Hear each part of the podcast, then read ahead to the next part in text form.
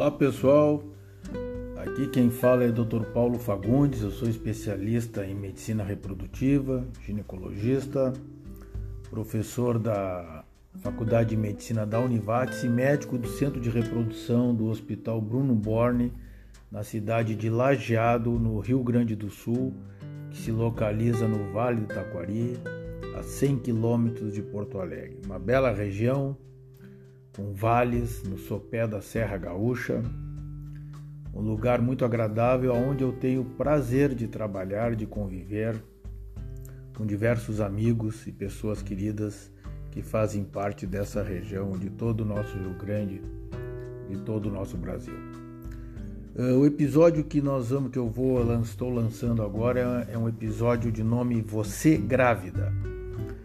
Uh, nós vamos abordar cinco episódios do podcast, onde eu vou estar falando para vocês assuntos importantes em relação à investigação da infertilidade, do tratamento, os passo a passo, do, os passo a passo dos tratamentos.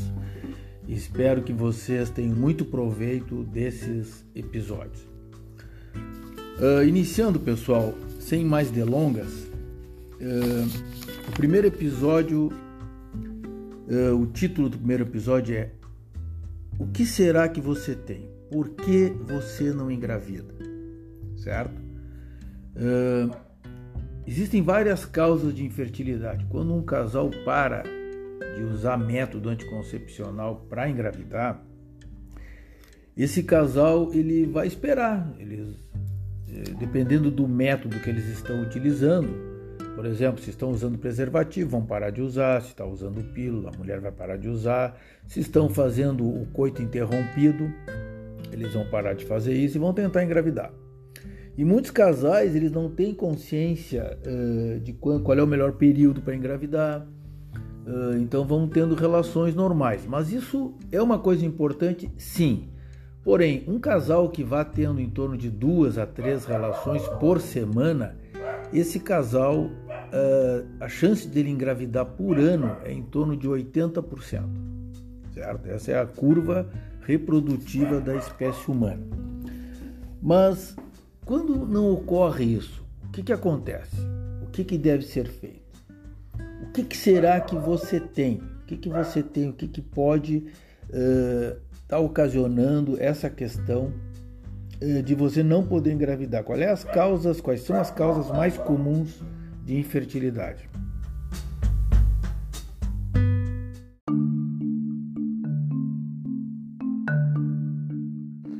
Bom, bom pessoal, falando em relação às causas, existem diversas causas. A, a causa mais comum, o fator que mais impacta a infertilidade é a idade. Quanto maior a idade da mulher, menor a sua chance de engravidar pelo fato da diminuição da reserva ovariana e da qualidade dos óvulos. Uma outra causa importante são problemas de obstrução das trompas causada por infecções pélvicas, principalmente doença inflamatória pélvica, clamídia, gonorreia, vários aspectos, várias doenças infecciosas que podem afetar o sistema reprodutivo e causar infertilidade. Uh, outras causas, causas hormonais, por exemplo, pacientes com ovário policísticos, pacientes que são pacientes que têm problemas para ovular. Geralmente a paciente que tem ovário policístico, o ovário policístico cursa com falta de ovulação. São pacientes que não ovulam ou levam muito tempo para ovular, têm atrasos menstruais frequentes e pela falta de ovulação. Outra causa importante são problemas, disfunções da glândula tireoide, uh, problemas do hormônio chamado prolactina e outras causas hormonais diversas, mas as mais frequentes são essas que eu citei. Outras questões podem estar relacionadas à obesidade extrema ou à anorexia, seria pessoas desnutridas, muito magras, né? Também podem ter alterações hormonais. Uh, Outra questão importante relacionada à causa de endometriose e de, aliás, de infertilidade é a, é a presença de endometriose, que é uma doença que a mulher tem tecido endometrial uh, fora do útero, que a camada, as células endometriais, elas uh, podem. Uh, a mulher, quando menstrua, geralmente elas menstruam para dentro. Então, essas células que vão alcançar a cavidade uterina, muitas vezes elas não são excluídas, não são assim absorvidas. Uh, existem várias teorias sobre endometriose. E uma delas é que a, esse, esse tecido, essa menstruação, que entra em contato com o peritônio, ela se implanta ali e, e causando uma série de reações inflamatórias e, e produzindo substâncias químicas que são prejudiciais à fertilização. Elas eh, afetam a capacidade do espermatozoide de penetrar no óvulo. Então, a endometriose é uma doença que causa dor na relação sexual, causa cólicas menstruais e está associada à infertilidade. Uh, além disso, nós temos as causas masculinas também, são relacionadas às alterações do sêmen, homens com pouca concentração de espermatozoides, espermatozoides pouco móveis.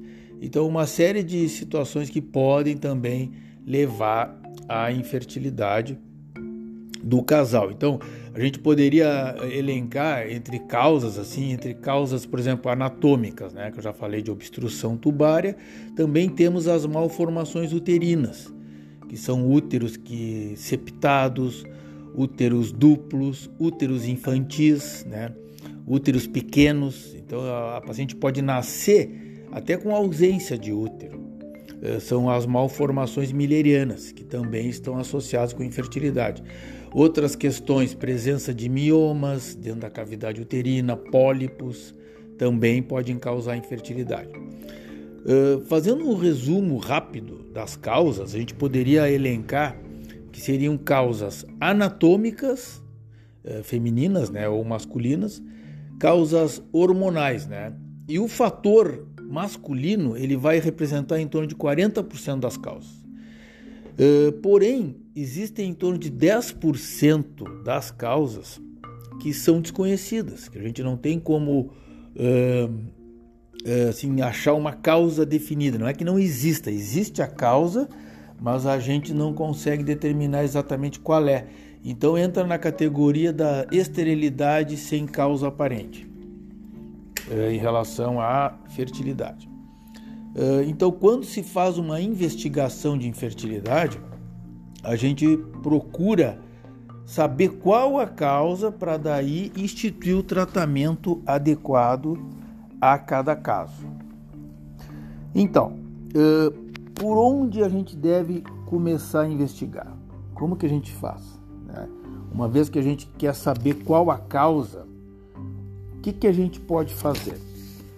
Então, geralmente os primeiros exames que a gente pede para um casal, se você está tentando engravidar, você não fez nenhum exame ainda, qual o primeiro exame a se, a se fazer? A primeira coisa que a gente faz é conversar com o paciente e fazer a anamnese e o exame físico, obviamente. E qual é o dado mais importante da anamnese? O dado mais importante é ciclos regulares. Então, uma mulher que menstrua eh, todos os meses regularmente, ela é uma paciente que tem ciclos regulares, então ela ovula, é sinal que ela está ovulando. Então, às vezes os pacientes perguntam assim, doutor, será que eu estou ovulando? Mas se ela está menstruando regular, ela ovula. Então, isso já está resolvido, certo? Uma coisa muito importante. Então, os primeiros exames que se deve pedir são dois. Primeiro, um exame chamado esterossalpingografia, que é um exame de raio-x, que pode também ser feito por ecografia, onde se injeta um contraste no interior da cavidade uterina e esse contraste ele vai passar através das trompas e vai opacificar tanto a cavidade como as trompas. Então nós vamos poder ter uma ideia da anatomia interna dos órgãos genitais. Por exemplo, dentro da cavidade, se a paciente tiver um pólipo a gente vai poder ver na esterossalpingo. Se ela tiver um mioma, também a gente vai poder ver. Que também são vistos na ecografia transvaginal. Porém, na esterossalpingografia, a gente vai poder ver melhor essa relação que essa, essa tumoração tem em relação à cavidade. Qual é a parede que ela está implantada, qual é o grau de tamanho da cavidade que ela ocupa, e isso pode ter ser um fator determinante para a fertilidade e também para o planejamento cirúrgico, caso a gente vá retirar esse nódulo, esse, pólipo ou esse mioma. Avançando para cima, entrando dentro da trompa, o contraste vai nos mostrar se essa trompa é pérvia ou não pérvia, se ela sofreu um processo de obstrução, por uma infecção, enfim, a formação de uma saculação. Então, essa paciente ela vai ter uma, uma ideia bem clara. E é, um, é considerado um exame muito bom e de primeira escolha assim, para avaliação da anatomia e da permeabilidade tubária. Existem outros exames que eu vou comentar, eu estou falando dos exames iniciais. Então, esterossalpingografia. Qual é o segundo exame? O exame do homem, o espermograma. No espermograma é muito importante, é um exame que o homem deve fazer com abstinência em torno de dois a três dias e ele deve colher o sêmen e mandar analisar. O que, que eles analisam no sêmen? Eles analisam a quantidade de espermatozoides, qual é a concentração de espermatozoides eh, por ml de ejaculado. Então, o homem deve ter pelo menos acima de 15 milhões de espermatozoides por ml. Então, se o homem ejacula 20, eh, 2 ml, ele tem que ter pelo menos acima de 30 ou acima de 30 milhões. Se ele tem menos que isso por ml, menos de 15 milhões, ele é um homem considerado com problema de fertilidade, porque essa, essa seria a quantidade mínima para um homem poder engravidar uma mulher normalmente de forma natural. Qual é a outra coisa que se avalia no espermograma? A motilidade, a porcentagem de espermatozoides que se movem. Se sabe que tem espermatozoides imóveis, que não se mexem, podem estar vivos, mas não se mexem. Tem os espermatozoides que não estão vivos, já morreram, estão mortos. Existem espermatozoides que se movem. Então, tem uns que se movem sem direção, eles não têm uma direção definida, eles não, não, não têm uma, um objetivo, eles ficam rodeando, vai para um lado, vai para o outro, mas não tem uma, uma, uma trajetória linear. Esses espermatozoides que se mexem e vão numa direção definida, esses são os espermatozoides mais eh, os melhores, que são considerados os que vão realmente fertilizar. E para isso, o homem precisa ter pelo menos em torno acima de 32% de espermatozoides com movimentos progressivos. E no total entre progressivos e não progressivos, ele teria que ter em torno acima de 45, mais ou menos, em média. Então, e além disso, também se avalia a morfologia do espermatozoide. Tem muitos espermatozoides que podem ter defeito na cabeça, defeito no rabo ou defeito na peça intermediária. Se nós formos estudar espermatozoide em detalhe, a gente vai ver algumas coisas interessantes. Por exemplo, na cabeça do espermatozoide é onde está o DNA, aonde carrega a carga genética do homem, que vai se juntar com a carga genética da mulher através do óvulo para formar um novo ser humano. Então, o espermatozoide é uma célula que tem a metade dos, dos cromossomos né, do homem e o óvulo também tem a metade dos cromossomos do homem. Quando se juntam, aí forma uma pessoa. Obviamente um embrião no início, né? Mas então o espermatozoide é importante ter esses parâmetros, né, de, de qualidade para um homem ser fértil. Então por isso que esses exames, o espermograma e a esterossalpingografia são muito importantes. Tá? Uh, avançando em outros exames, o que, que a gente vai pedir depois?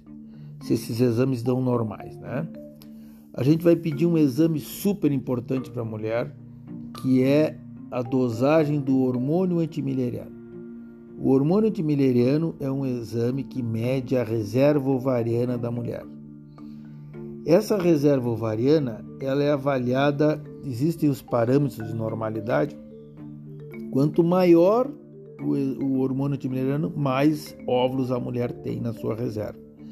E ele é produzido pelas células da granulosa, que são células que vão circundar o folículo, que é onde está o óvulo. Então, quanto mais célula da granulosa, mais folículo, maior o hormônio antimileriano, que é um hormônio que vai baixando de acordo com o aumento da idade da paciente. Então, por exemplo, uma paciente de 30 anos, via de regra, ela tem, obviamente, um hormônio antimileriano maior do que uma paciente de 40. Por quê? Porque ela tem mais óvulos, porque ela é mais jovem.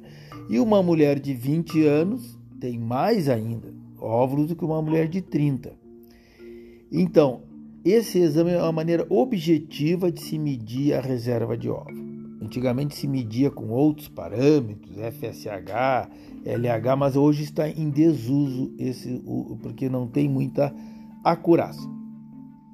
Bom, em relação a, a parte assim de novos exames, né? o que, que se pede a mais além disso? A gente pode pedir exames hormonais, tireoide, pedir exames de, de como eu já comentei, e uma série de exames dependendo do quadro que a gente achar. Por exemplo, uma paciente que tem ovário policístico, que ela tenha, por exemplo, quadros de falta de ovulação, a gente pode estar tá pedindo os androgênios, porque uma dos sinônimos de ovário policístico são os ovários androgênicos. E os ovários androgênicos aumentam os hormônios masculinos na mulher. Então a gente pode estar tá pedindo esses exames para ver que grau que essa paciente tem de ovário policístico para instituir um tratamento.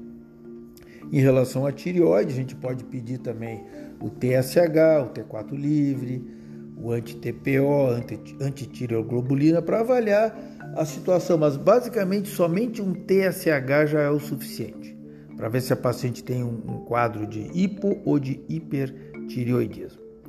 Uh, outros exames importantes que poderiam ser pedidos. Em relação à endometriose, que eu comentei, existe o exame CA125, que é um marcador tumoral que não é específico da endometriose, ele é mais. Ele não é, ele não é específico para nenhum, nenhuma patologia.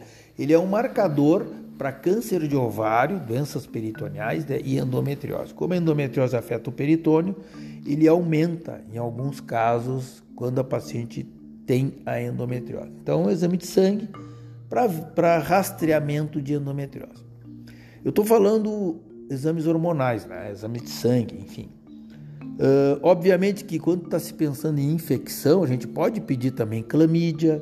Quando a paciente tem uma clamídia positiva, é sinal que ela já teve uma infecção pélvica né? ou gênito-urinária.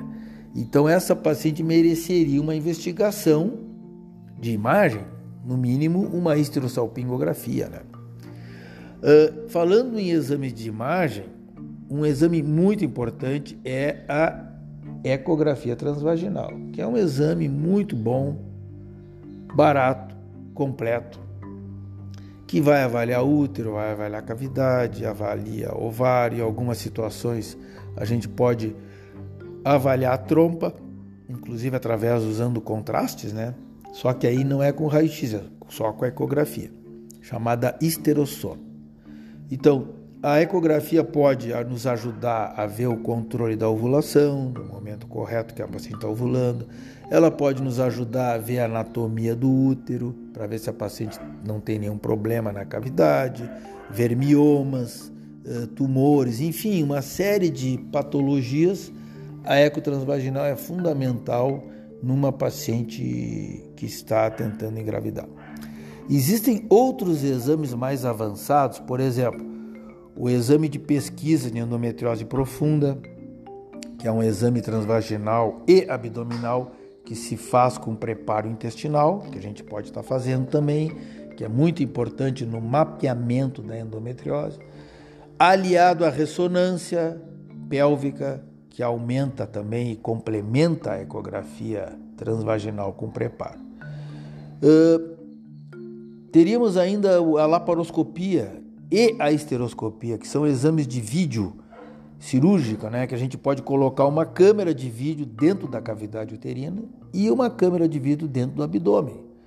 aonde a gente vai poder estar tá utilizando ainda para fazer procedimentos, cauterização de focos de endometriose, liberação de aderência, aspirações de cistos e a esteroscopia, que é feita via vaginal, fazer a retirada de pólipos, de miomas, de ressecção de aderências da cavidade, enfim, uma infinidade de procedimentos que a gente pode estar utilizando para poder investigar a infertilidade da mulher.